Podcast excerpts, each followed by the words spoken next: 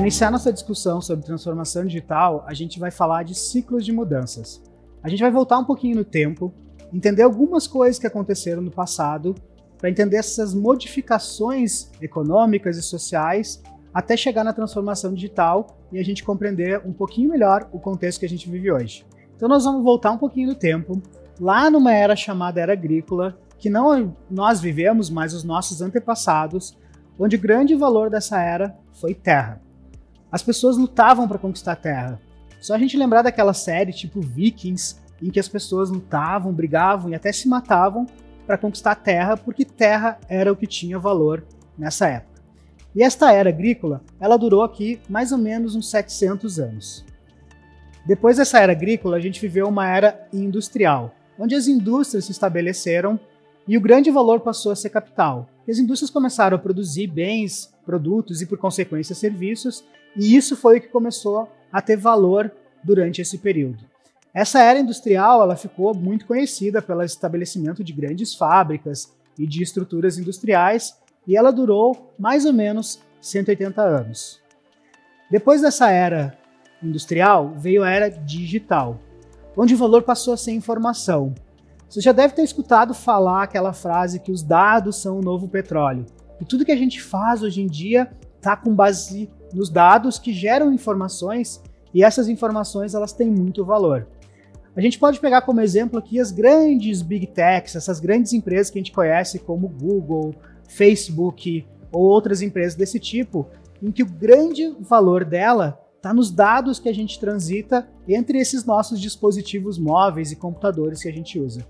E essa transição desses dados, ela passa a ter valor porque ela gera informação para se gerar diversas outras coisas, como estratégia de negócio, novos produtos, novos serviços. E essa era digital, ela durou mais ou menos 35 anos, como a gente pode ver aqui. Ainda depois disso, a gente também já está vivendo uma outra era, uma era chamada pós-digital, que é o lugar onde o digital já está aí, ele já está dado. Por exemplo, quando a gente fala de internet, que é da era digital, a gente não está olhando no mundo de hoje, nossa, a internet está aqui do meu lado, a internet aqui. Ela se tornou onipresente na nossa vida. Isso significa que o digital já está dado, ele já está aí. E a gente vive uma era que é pós essa, esse momento. O grande valor dessa era pós-digital está passando a ser relações. Relações aqui de várias formas. Uma primeira delas, talvez mais óbvia, é a relação entre pessoas. Nós, seres humanos aqui, que passamos por uma pandemia, a gente entendeu muito o valor dessas relações pessoais e hoje a gente valoriza muito isso. Mas não é só esse tipo de relação que eu quero trazer aqui. A gente tem alterado também a nossa relação com produtos, com artefatos, com essas coisas, porque nunca foi tão fácil a gente produzir coisas com as nossas mãos como se tem se feito hoje. E essa relação nossa com os objetos, ela começa a mudar também.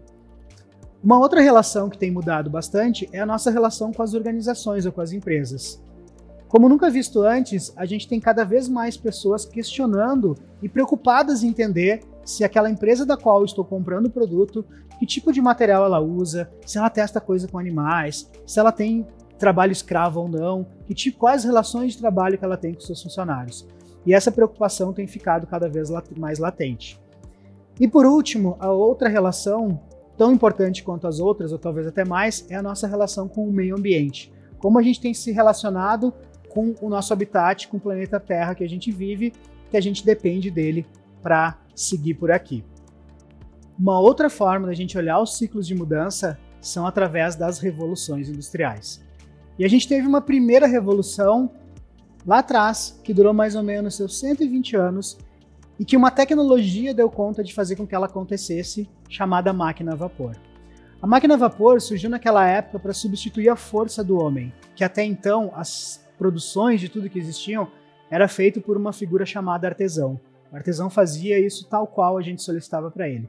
E aí veio uma tecnologia chamada máquina a vapor que substituiu essa força e aumentou absurdamente o volume de produtos produzidos no planeta.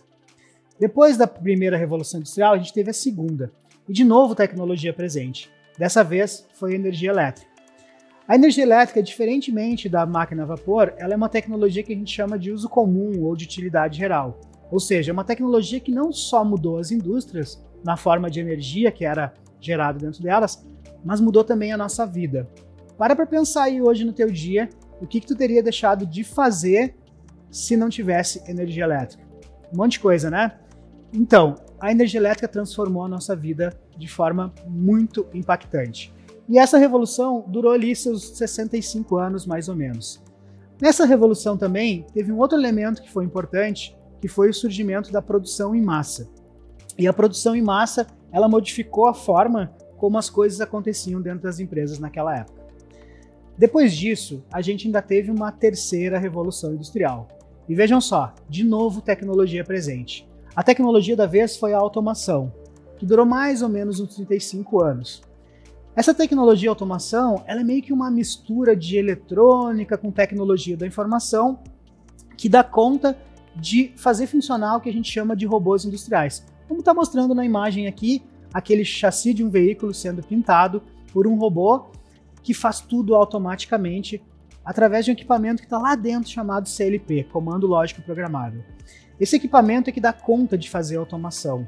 E isso existe bastante dentro das empresas hoje não tanto na nossa vida quanto energia elétrica, embora isso tenha em alguns eletrodomésticos, mas dentro das indústrias, essa revolução ela foi muito forte, muito impactante também.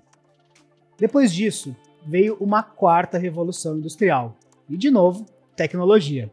Dessa vez foi a internet das coisas, usando o nome técnico, ou a gente pode chamar aqui, para facilitar o entendimento, só de internet. A internet ela modificou e está modificando nos dias de hoje a indústria e todos os negócios. Mas também impacta na nossa vida, assim como a energia elétrica lá atrás. A internet ela já está onipresente na nossa vida. Através, eu faço a mesma pergunta que eu fiz antes para você. O que, que você teria deixado de fazer hoje quando está assistindo esse vídeo aqui se não tivesse a internet presente na tua vida? Eu tenho certeza que é um bocado de coisas porque a gente está totalmente relacionado com essa forma de se comunicar, de se organizar, de interagir e até de viver. E essa quarta revolução industrial, ela já está aqui presente na nossa vida há mais ou menos uns 15 anos. E sobre todos esses ciclos de mudança, e especialmente sobre as últimas que eu falei, você encontra mais conteúdo no podcast As Revoluções Industriais e seus impactos econômicos. Eu não fui explícito nisso, mas você provavelmente percebeu uma barrinha se formando na base desses slides quando eu falei de ciclos de eras e quando eu falei de revoluções industriais. Se você olhar para ele, vai observar que existe um certo padrão de comportamento. E com certeza já captou que esses ciclos eles estão durando cada vez menos tempo.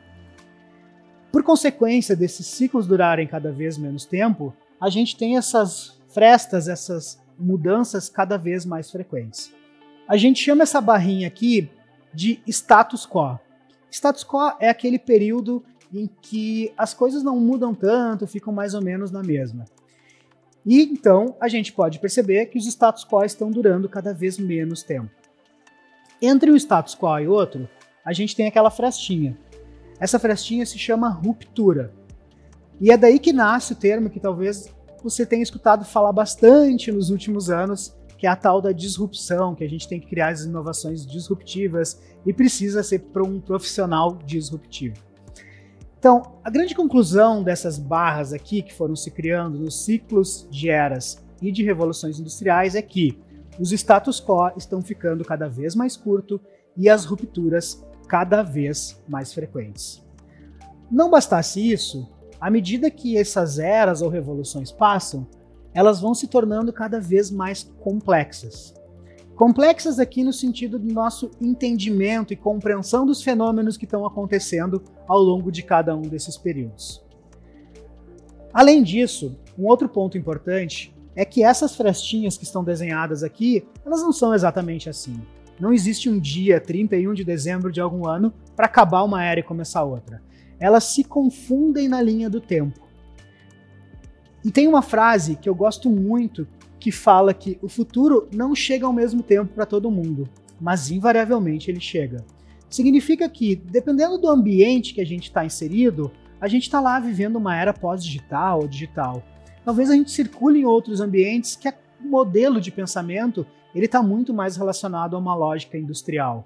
E, essa, e todas essas eras ou revoluções, elas vão coexistir na nossa vida, dependendo do contexto que a gente vai estar. E esse ponto é bem importante entender para a gente não exigir que esses movimentos aconteçam na mesma velocidade em todos os lugares.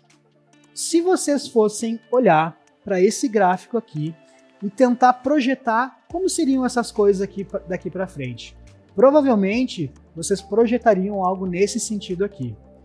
Revoluções ou eras cada vez mais curtas e cada vez mais complexas. Que eu me atrevo a chamar isso aqui de nano-revoluções. Sabe que eu tenho um estudo onde eu olhei vários ciclos de mudança, além desses que eu trouxe aqui para vocês, onde se observa esse mesmo padrão de comportamento e tudo indica que daqui para frente a gente vai viver algo desse tipo aqui. Para deixar essa reflexão um pouquinho mais divertida, digamos assim, eu vou colocar uma outra variável em cima desse gráfico, que é a nossa expectativa de vida. Talvez vocês saibam que a expectativa de vida da população ela tem aumentado ao longo dos anos. Nossos antepassados, tataravós, bisavós viviam lá seus 35, 40 anos e a expectativa de vida na população hoje está em torno dos 80 anos. Isso significa que a gente está vivendo mais. E se a gente comparar um antepassado nosso esse bisavó, tataravó que você imaginou, ele vivia mais ou menos nessa época aqui. Ou seja, ele nascia em uma era ou uma revolução, vivia durante aquela era, aquela revolução e morria naquela era revolução. No máximo enfrentava uma transição que era mais ou menos lenta. E nós somos quem? A gente é aquela galerinha ali que está vivendo nos dias de hoje. Ou seja, a gente já passou por uma, por duas, por três e vamos passar por muitas outras mudanças impactantes na nossa vida. E é importante a gente entender isso, embora eu sei que isso gere uma sensação de desconforto, tipo, nossa, logo na minha vez vai acontecer isso. Mas essa compreensão de entender que isso está acontecendo ajuda a gente nesses processos de transformação digital. Para explicar tudo isso que eu expliquei graficamente aqui, muitas autores, né, instituições, elas dão nome para isso. Aqui tem alguns deles, como modernidade líquida, que é um mundo em que tudo é líquido, fluido, as coisas não são sólidas. Tem gente que traz esse conceito como darwinismo digital, nas ideias de Charles Darwin, em que não é uma espécie mais forte nem mais inteligente que sobrevive, e sim aquela que melhor se adapta às mudanças. Tem o mundo Bunny, que é uma sigla, tem o mundo VUCA, que é uma sigla, o mundo Search, que é outra, que estão explorados lá no nosso e-book. Então, aqui é importante entender que esses ciclos de mudança, eles estão diferentes bem na nossa vez, e é sobre isso que importa a nossa compreensão para entender esses processos de transformação digital. Como a gente viu então nesse primeiro módulo, a gente passou por vários ciclos de mudança, sejam em eras, sejam em revoluções, e é importante a gente entender os valores, o tempo de duração e esse padrão de comportamento em que essas eras foram acontecendo. Você pode aprofundar todos esses detalhes no nosso e-book, onde tem lá conteúdos que complementam o que eu trouxe aqui. E eu sugiro muito que você escute nesse momento o nosso podcast que fala sobre mentalidade industrial versus mentalidade digital para a gente entender um pouquinho desses conflitos que existem entre esses dois tipos de pensamento que vai ajudar no teu processo de transformação.